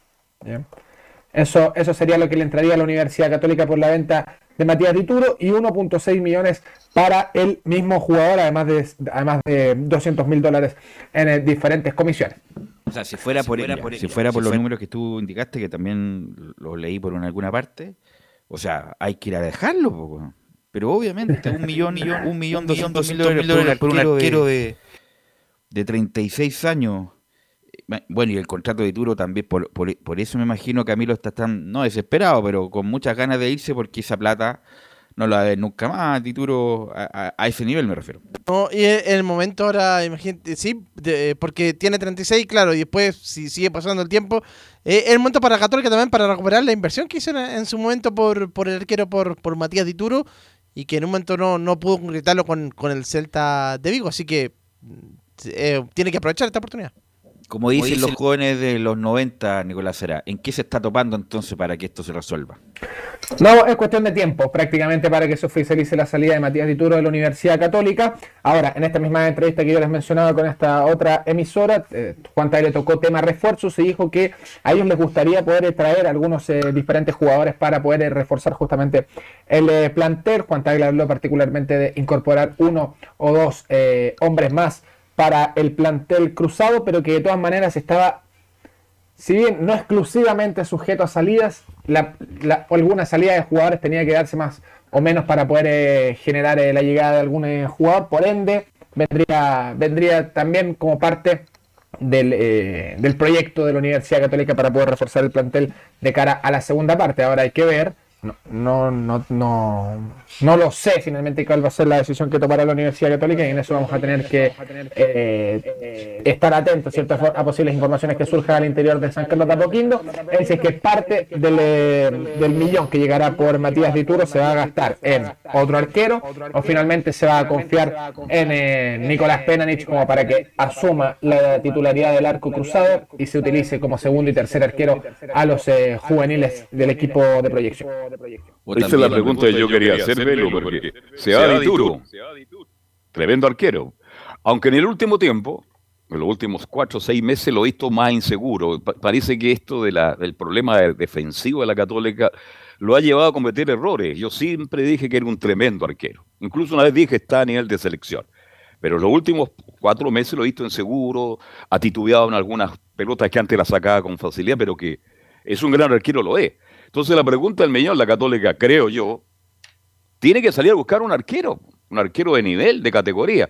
No, pero ahora definitivamente, no, pues, no va a poder. a menos que, bueno, traiga de afuera, porque lo que hablamos del Zanahoria, imposible el Zanahoria. El Zanahoria lo haría dejar al aeropuerto. No, no, pero, el Zanahoria no puede porque tiene un contrato vigente con, con la Unión, un préstamo y no tiene posibilidad de vuelta en este periodo. Ayer lo dijo. Dame un segundo y además la Unión tiene opción de compra. Por lo tanto, si la Unión ejerce esa opción de compra, queda de propiedad de él y a menos que, insisto, a menos que las... Esto también se, se hace, se resuelve como las partes lo originaron. Hicieron un contrato en la Unión la Católica, también la Católica podría decir, te pago para que me lo devuelvas. Esa es la única opción, pero el contrato no estipula una vuelta en caso de, a menos que Católica le pague algo a la Unión, que creo que no va a ser así, Laurencio. Sí, no, es solamente revisar algo que, que, dijimos ayer, que es imposible que llegue a Pérez porque ya jugó ante Ñublense en el partido de la, de la, de la segunda rueda, por ende solamente podría eh, volver eh, a final de año y lo que necesita la Católica urgente es un arquero en este minuto. Y bueno, Católica tendría que arreglársela con Peranich y tiene otro suplente con para completar el año, me refiero. Y con Guillé, también que es otro de los, de los que, está, Y el mismo Francisco Valdés, que fue arquero de la sub-20. Guillé, me suena, ese apellido me suena. No, Guillé. ¿Qué será de Guillé? No tiene nada que ver con, el ex candidato. Y hay otro colega, Carlos, que en un momento estaba postulando a. que se lo comenté, ¿se acuerda? Estaba postulando a el arquero Fabián Cerda, que él dice mi teléfono está, está pero tampoco puede jugar eh, eh, Cerda porque ya estuvo, estuvo está en Curicó. Eh, muchachos, y, complementamos brevemente la información porque lo, conversamos por interno con el profe Jara, que mañana va a estar con el reporte de lo que pasó en Curicó, que justamente los dirigentes eh, se, se, tomaron nota de, de, esto que declaró en redes sociales eh, Fabián Cera y se apresuraron en, en declarar de inmediato que Fabián Cera seguirá en Curicó hasta fin de año y que solamente lo que dijo fue en un tono eh, de broma, pero que él tiene contrato y que va a seguir en Curicó hasta fin de año. Sí, pero si a Cerda le decís Católica te quiere Cerda conociendo que es de la Católica. Se viene a pie. Se viene a pie, pues, viejo. independiente, el, peaje, independiente el cariño que le tenga a Curicó, pero su, su club madre es católica. Es católica, es desde, juvenil que está ahí y siempre esperando la oportunidad para ser titular. Y si se diera ahora, él se vendría. Contractualmente no se puede, perfecto, no se puede. Pero por ganas, este muchacho se vendría caminando. caminando. Sí, totalmente. Por eso dijo que estaba atento, respondió a un Twitter ahí, eh, justamente Fabián Cerda. Nicolás Será. Bueno, ya cerrando el tema de eh, Matías Dituro, Actualmente el plantel cruzado cuenta con cinco arqueros, Matías Tituros, Nicolás Penadich, el 1 y el 2, Francisco Valdés, el arquero de la sub-20, el tercero, Tomás Guillier, el cuarto, y Sebastián Espinosa es el quinto arquero, por ende, ante una eventual salida eh, del eh, arquero chileno argentino, se va a quedar el plantel de la Universidad Católica con cuatro goleros a suave. Ahora pasemos a desglosar otras declaraciones que dejó Ariel Holland en el post partido ante Everton y después lo vamos a contraponer, ¿cierto?, con las declaraciones de Juan Tagle que dejó en, eh, eh, otra de las señales, ¿cierto?, en la tarde de ayer, un poco esbozando y también eh, desglosando lo que son las dificultades de las que acusa Arias Conan. Así que antes de todo eso, escuchemos lo que dejó Arias Conan el fin de semana. Estamos con muchas dificultades. Yo creo que nosotros estamos con muchísimas dificultades, que se guarda en el seno íntimo de nuestra organización entonces, cuando yo vea que esas dificultades no las podemos resolver, o porque yo no tenga la, capacidad para hacerlo, o porque no tenga, no la capacidad, porque la capacidad este, la tengo, pero cuando, cuando vea que lo que yo puedo ofrecer no alcanza, entonces ahí veremos qué hacemos. Esa es la respuesta que en síntesis un poquito lo que te puedo decir. Entonces, eh, no voy a explicar, porque ustedes también saben a qué me refiero, porque ustedes están en el día a día del club, ustedes saben todas las dificultades que nosotros tenemos. Entonces, si yo las enumero, van a parecer que quiero justificar porque no tenemos los resultados que desearíamos. Este, lógicamente, estas cosas, yo tuve la suerte de poder estar en el club en otra etapa, salimos campeones por tercera vez consecutiva, eh, son momentos muy distintos del club, muy distintos pero muy distintos. ¿eh? Bueno, ayer escuchando lo que dijo Tagle, no, eh, y Tagle eh, dando como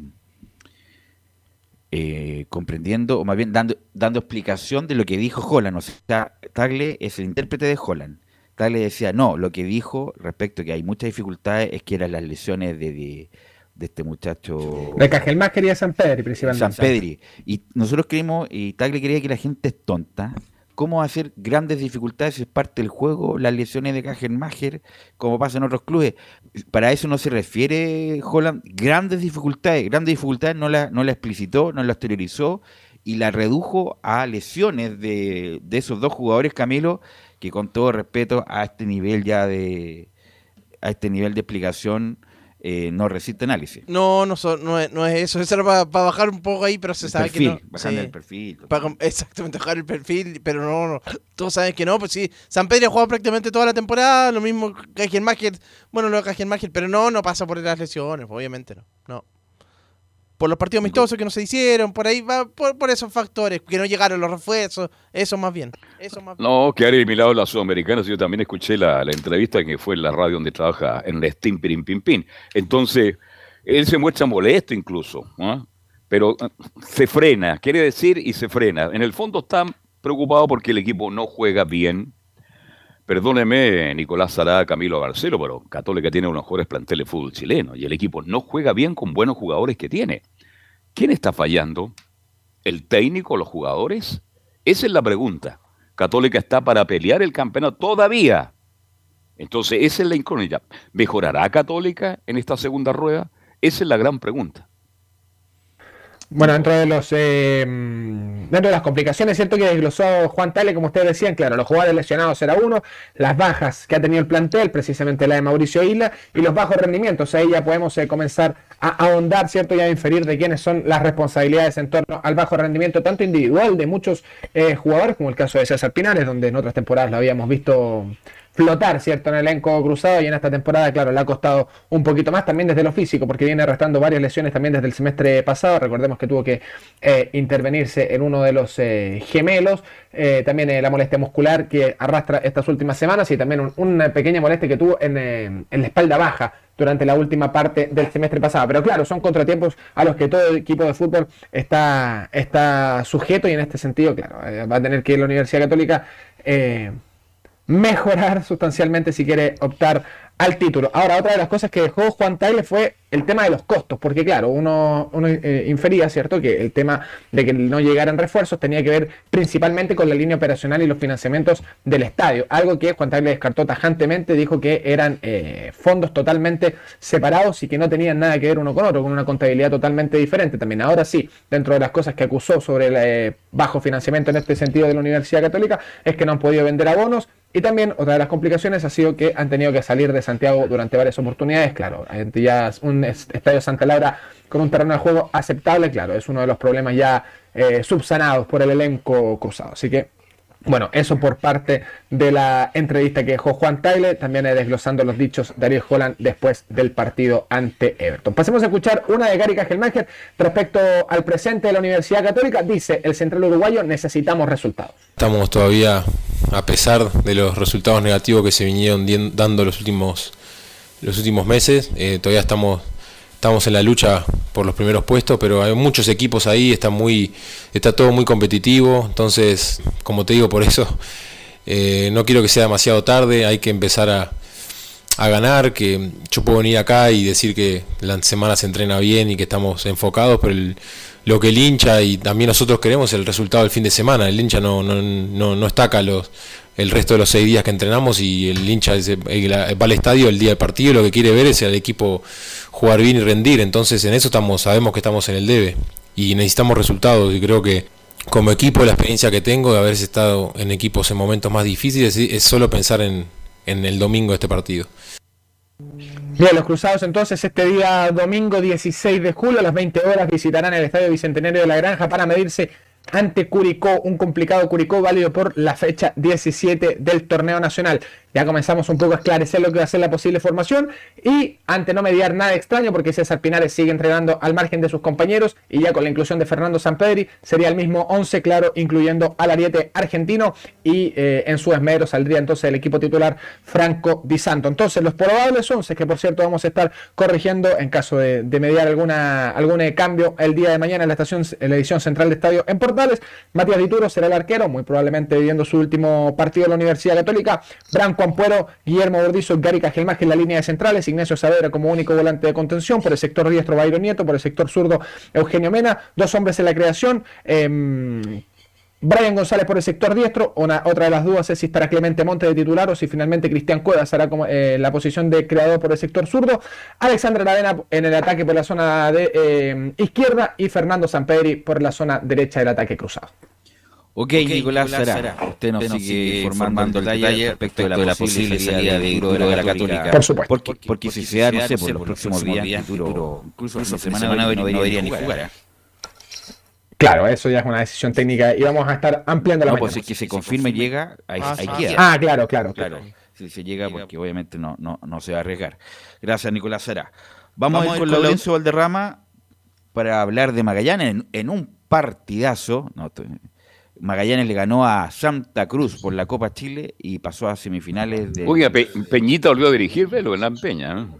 En la Peña. Está en Santa Cruz. Ahí hay un lateral, ahí hay un lateral para la U. Era ahí nomás, Peñita. sí, por, eso le di.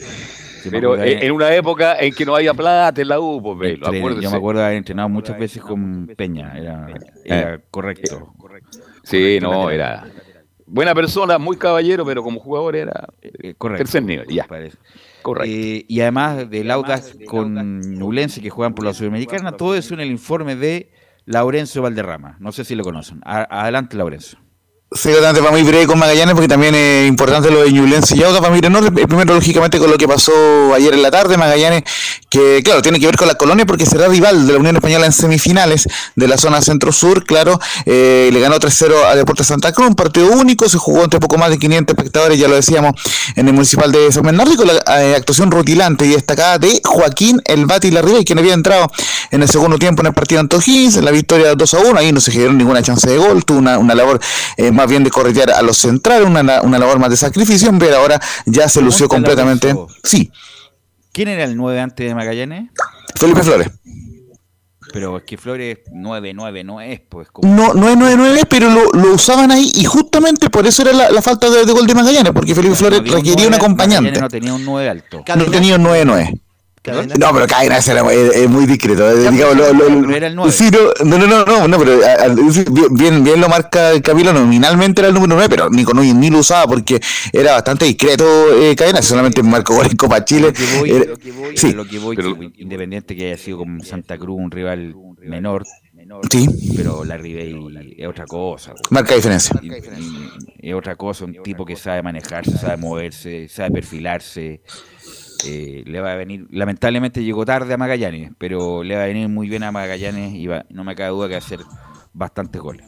Y justamente la, esperanza de Quita Nogalde, de Mario Sala y del mismo Larry es que justamente que no llegó tarde, que llegó justo a tiempo, porque quedan todavía eh, 15 fechas en el campeonato nacional, o eh, 14 en rigor, porque ya se jugó la primera de la segunda rueda. Y Larry claro, tuvo en la asistencia para el golazo de Quito al Jorquero, un golazo fuera del área del, del, del Colo Colo. Eh, posteriormente eh, hizo la, la pausa y, lanzó el pase al, vacío para que Tomás Jones anotara el segundo. Y posteriormente vino un centro desde la izquierda de de justamente de Matías Vázquez para el gol de, la Riviera, quien definió con mucha tranquilidad ante el portero eh, Gonzalo Flores. Para el 3 0 final, Magallanes, como les decía, será rival de Unión Española en las semifinales de la zona centro-sur y el ganador de esa llave, que está con fecha a definir, jugará ante O'Higgins en la final regional de esa zona centro-sur de la Copa Chile. Así que vamos de inmediato en un al tiempo por, con las declaraciones de eh, Joaquín El Bati Larribey, quien conversaba con la transmisión oficial y decía lo siguiente, estoy muy contento y la adaptación a Magallanes ha sido muy fácil.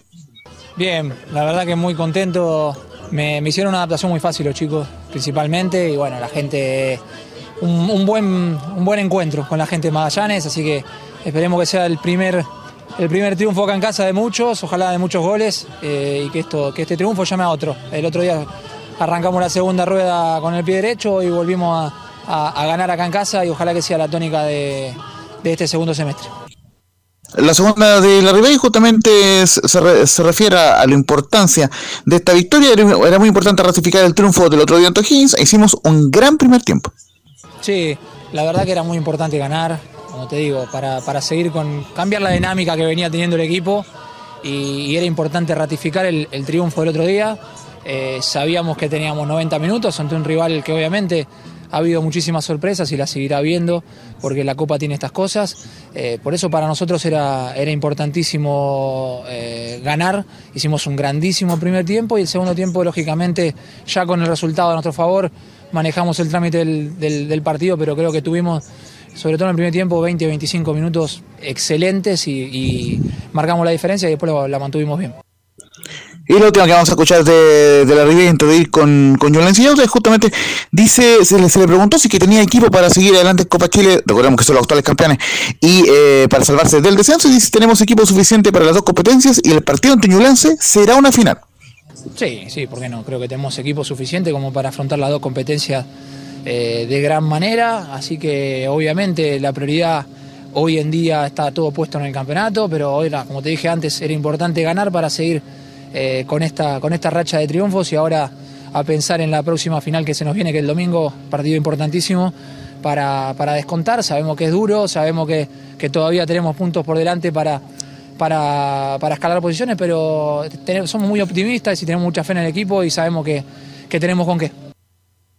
Recordemos que Magallanes sigue último con 12 puntos, está a 4 de, la, de, de, salir de la zona roja. De, hecho, como perdió Curicó, sigue a 4 puntos eh, de Curicó para salir de la zona roja. Así que será fundamental el partido ante Ñublense domingo 15 horas en el Estadio Municipal de San Bernardo. Y justamente Ñublense, el rival de Magallanes, será también eh, quien estará hoy día en la Copa Sudamericana a las, eh, a las 6 de la, de, la tarde. Ante Auda será local en Concepción ante Auda en la tercera transmisión de Detalle Portal y relato de Anselmo Roja. Y en la previa de este importante compromiso, recordemos los playoffs de los eh, de, la, de, la, Copa Sudamericana. El ganador juega ante Liga de Quito en los octavos de final. Se asegura un chileno en la ronda de los octavos de final. Y, declara lo siguiente al técnico Jaime García. Será un partido difícil ante Audax. Lo ha hecho bien en la Sudamericana y estamos casi igual en el torneo nacional. Partido difícil donde un Audax en la Copa Sudamericana creo que lo ha hecho, lo ha hecho muy bien.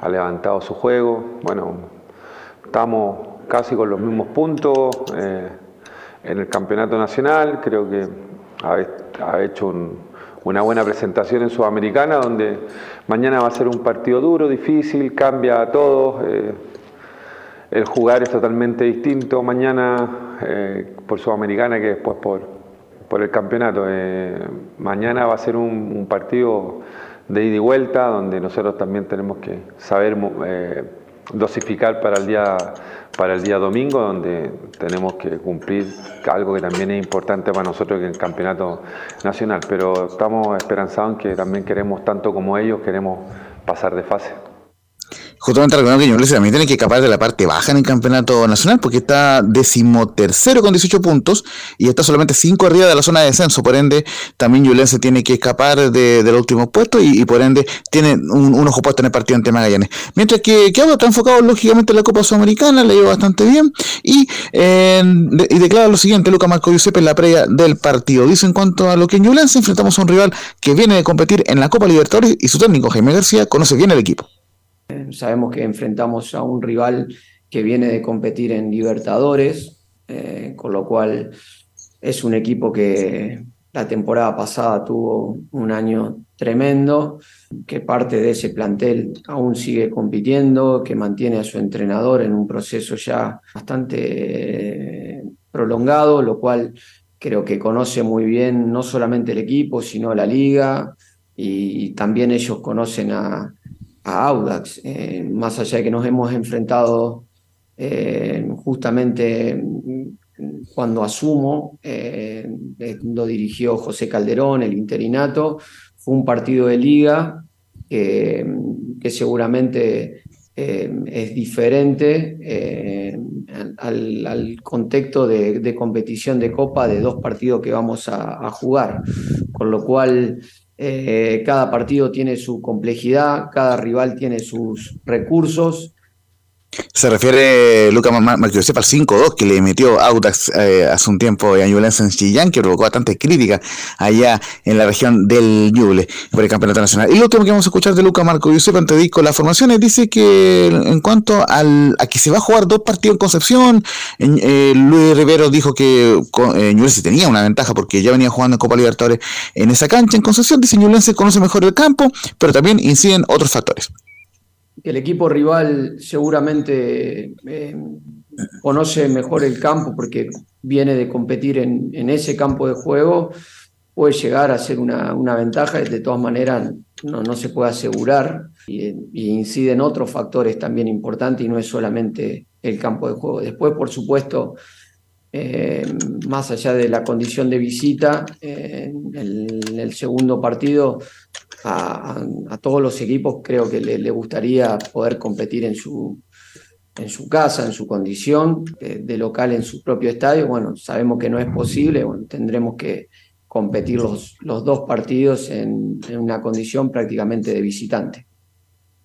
Así que esas fueron parte de la declaración en la previa y la más probable formación de ambos equipos, la del Audax, el equipo que será visitante en esta ocasión y el próximo jueves será local en conceptas curiosidades de la Comebol y del fútbol sudamericano. Tomás Omar en la puerta, Nicolás Fernández, Carlos Labrín, Osvaldo Bozo y Roberto Cerecea, quien estaría volviendo y como capitán en la última línea en el medio campo. Eh, eh, Marcelo Díaz, que ya está recuperado de su molestia física, Fernando Juárez y Gabriel Lachen, el argentino, y no iría al Tucu Sepúlveda y en la Gonzalo Río, eh, Gonzalo Sosa y Michael Fuentes Paduli y la más probable formación del Audax. En cuanto a Ñulense, formaría con el uruguayo Nicolás Pérez, con Giovanni Camposano, Nico Salazar, Rafael Caroca y Bernardo Cerezo en la última línea, Santiago Tidbur en el refuerzo, el formado en Católica, Manuel Rivera y Lorenzo Reyes en medio campo, y en la delantera eh, Pablo Aranguis, Andrés Vilches, y aunque podría ir también el Pato Rubio, y Byron Ollarzo en la delantera en el cuadro de, de El árbitro será árbitro extranjero para este compromiso, será Flavio Sousa, el brasileño, el árbitro de este compromiso, Ñublense Audax, playoff de la Copa Sudamericana, 5 y media de la tarde en el Estadio Terror y será transmisión de Portales Digital, muchachos. Ok, gracias Laurencio, muy amable por el informe. ¿Más muchachos para cerrar? No, nada más, para no. nada Cerramos la hora. ¿ah? ok, así que los dejamos invitados para mañana en otra edición de Estadio en Portales. Que tengan muy buenas tardes. Chao, Vicencio. Chao.